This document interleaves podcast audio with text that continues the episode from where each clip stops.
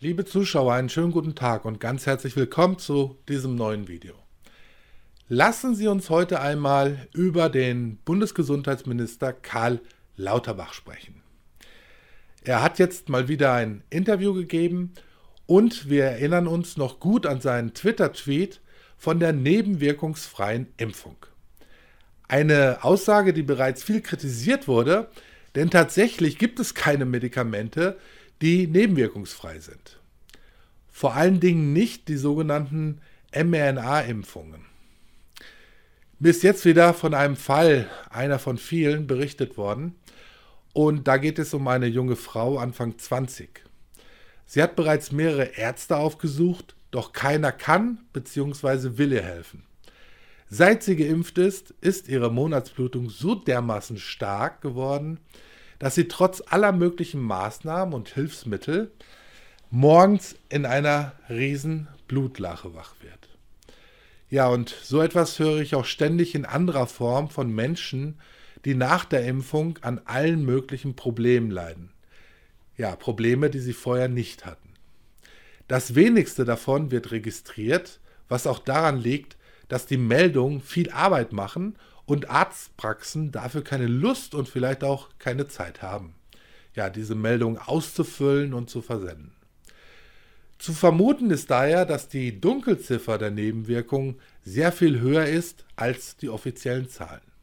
Zudem kommt noch hinzu, dass auch die Übersterblichkeit seit geraumer Zeit stark angestiegen ist. Die Gründe dafür scheinen auch keinen wirklich zu interessieren oder es wird unter anderem der Klimawandel dafür verantwortlich gemacht.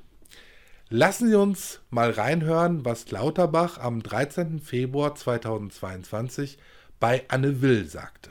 Auf der anderen Seite müssen wir auch vermitteln, was ja auch so ist, die Impfungen sind halt mehr oder weniger nebenwirkungsfrei. Das muss immer wieder gesagt werden. Das ist, also, das sind die, die Leute, die sich jetzt nicht impfen lassen wollen. Das sind ja auch zum Teil Opfer der schäbigen Desinformation in den sozialen Medien gewesen und der, der politischen Kräfte, die das ausgenutzt haben. Das ist ja, das, wir müssen Menschen auch abholen. Ja, und jetzt, oh Wunder, kommen immer mehr Berichte über Impfschäden auch im Mainstream.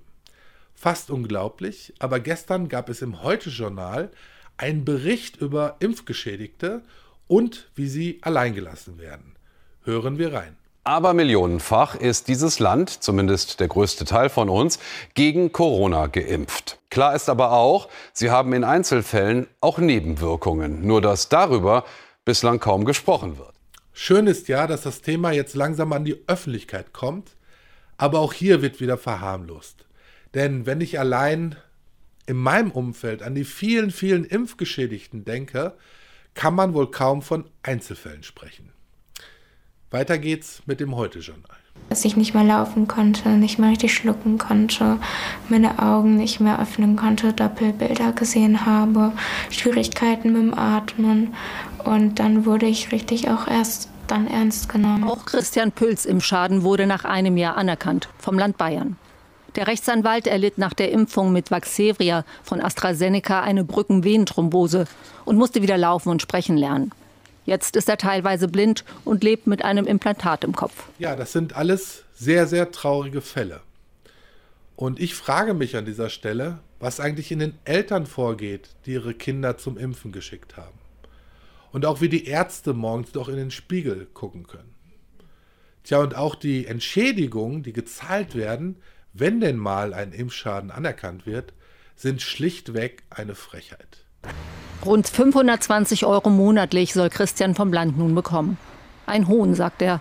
Er klagt dagegen und gegen den Impfhersteller. Man muss sich das mal vorstellen. Da ist wahrscheinlich das ganze Leben dieser ja ehemals gesunden 17-Jährigen versaut und dann wird sie noch gnadenlos abgespeist. Sehen Sie selbst. Erst vor kurzem hat das Land Nordrhein-Westfalen anerkannt, dass Celines schwere Erkrankung durch den Impfstoff Comirnaty von BioNTech verursacht wurde. Sie bekommt eine monatliche Versorgungsleistung von 854 Euro. Doch das reiche nicht. Und ich frage mich auch weiter, wie geht es eigentlich den Arbeitgebern, die ihren Mitarbeitern zum Beispiel mit Kündigung gedroht haben, wenn sie sich nicht impfen lassen? Und was auch auffällt, ist, dass der Krankenstand in 2022 und auch in den ersten beiden Monaten in diesem Jahr auf Rekordwert steht.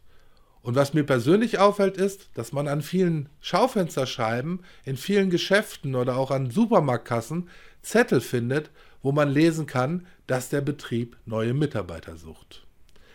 Aber es geht weiter jetzt mit dem Heute-Journal. Schauen wir weiter. Fest steht, rechtlich wurden die Impfhersteller in eine sehr gute Lage versetzt. Im Vertrag mit der EU 2020 wurden sie nämlich von jeder Haftung befreit. Brisant auch, dass dort selbst auf die hohen Risiken der Covid-Impfung hingewiesen wurde.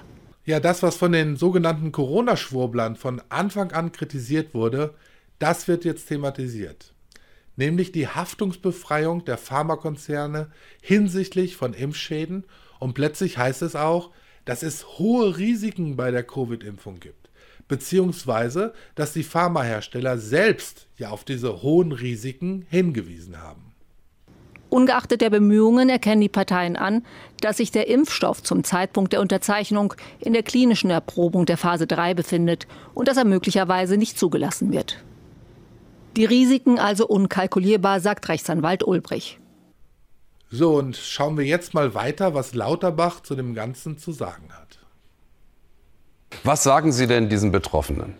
Zunächst einmal, diese Schicksale sind absolut bestürzend und jedes einzelne Schicksal ist eins zu viel und äh, die Menschen tun mir ehrlich gesagt auch sehr leid. Das sind schwerste Einschränkungen und davon wird auch einiges permanent sein. Von daher ist das schwierig. Ganz ehrlich, ich frage Sie, wie geht es Ihnen, wenn Sie eine solche Aussage hören und an die Hetze gegen ungeimpfte zurückdenken? Mir wird wirklich schlecht dabei, wenn ich sowas aus dem Mund dieses Mannes höre. Schauen wir weiter.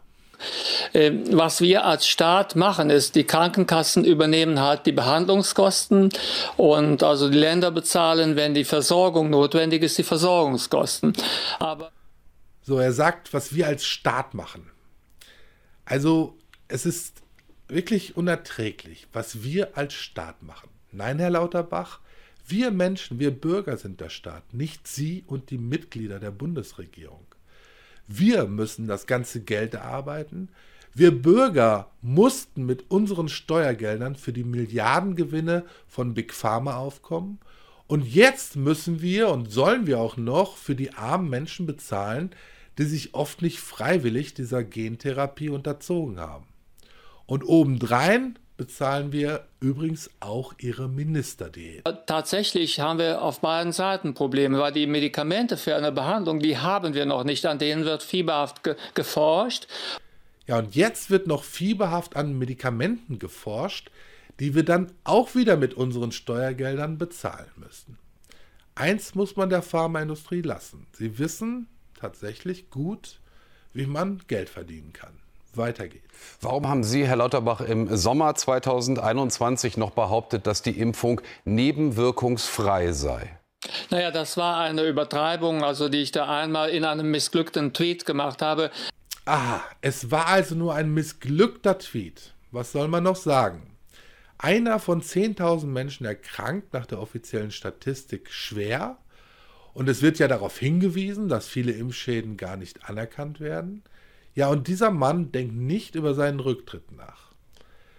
Ich habe mir wirklich vorgenommen, nicht mehr so wütend zu werden wie in den ersten beiden Corona-Jahren, aber das fällt schwer. Hören wir weiter zu. Ich glaube, dass es der damaligen Situation geschuldet ist, dass man damals so schnell wie möglich die Impfstoffe nutzen wollte. Äh, und da ist der Staat also in die äh, Haftung gegangen. Vielleicht war das auch richtig, denn es ist besser, dass der Staat äh, also haftet, als wenn mit Firmen lange dann Vergleiche oder Prozesse geführt werden müssen. So, so, man wollte also so schnell wie möglich die Impfstoffe nutzen und deswegen mussten wir alle in die Haftung gehen.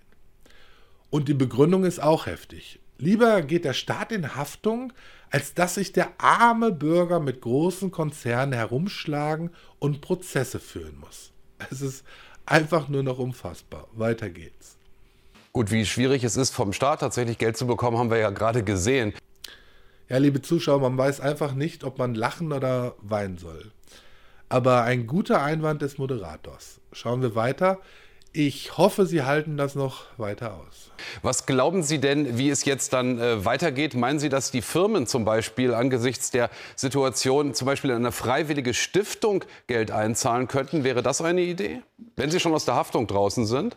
Ein, es wäre auf jeden Fall wertvoll, wenn die also, äh, Firmen hier äh, eine ja, Beteiligung zeigen würden, denn die Gewinne sind ja exorbitant gewesen, exorbitante Gewinne. Und äh, somit also wäre das tatsächlich mehr als eine äh, gute Geste, sondern das könnte man erwarten. Nein, sämtliche Gewinne müssten erst einmal eingefroren werden. Das geht doch übrigens auch bei Oligarchen, die zwar nichts nachweislich Illegales getan haben, aber zufällig die russische Staatsbürgerschaft besitzen. Ja, und jetzt kommt zum Ende noch die Zukunftsvision von Lauterbach, die dann auch wieder viel Geld in die Kassen der Pharmaindustrie spülen dürfte. Ich sage mal, das optimistische Szenario, was ich habe, ist, dass wir endlich lernen, wie wir Long-Covid und Post-Vac, wie wir das behandeln können, wie, wie wir das hinbekommen hm. und dass wir darüber hinaus die Fälle schneller anerkennen, sodass die Menschen nicht so lange darauf warten müssten, überhaupt als Post-Vac anerkannt zu werden. Ja, liebe Zuschauer, wir haben die ganze Sendung in der Videobeschreibung verlinkt, wenn Sie sich das nochmal antun möchten. Ja, bitte liken Sie dieses Video, lassen Sie einen Kommentar da. Wenn Sie unseren Kanal noch nicht abonniert haben, bitte abonnieren Sie ihn.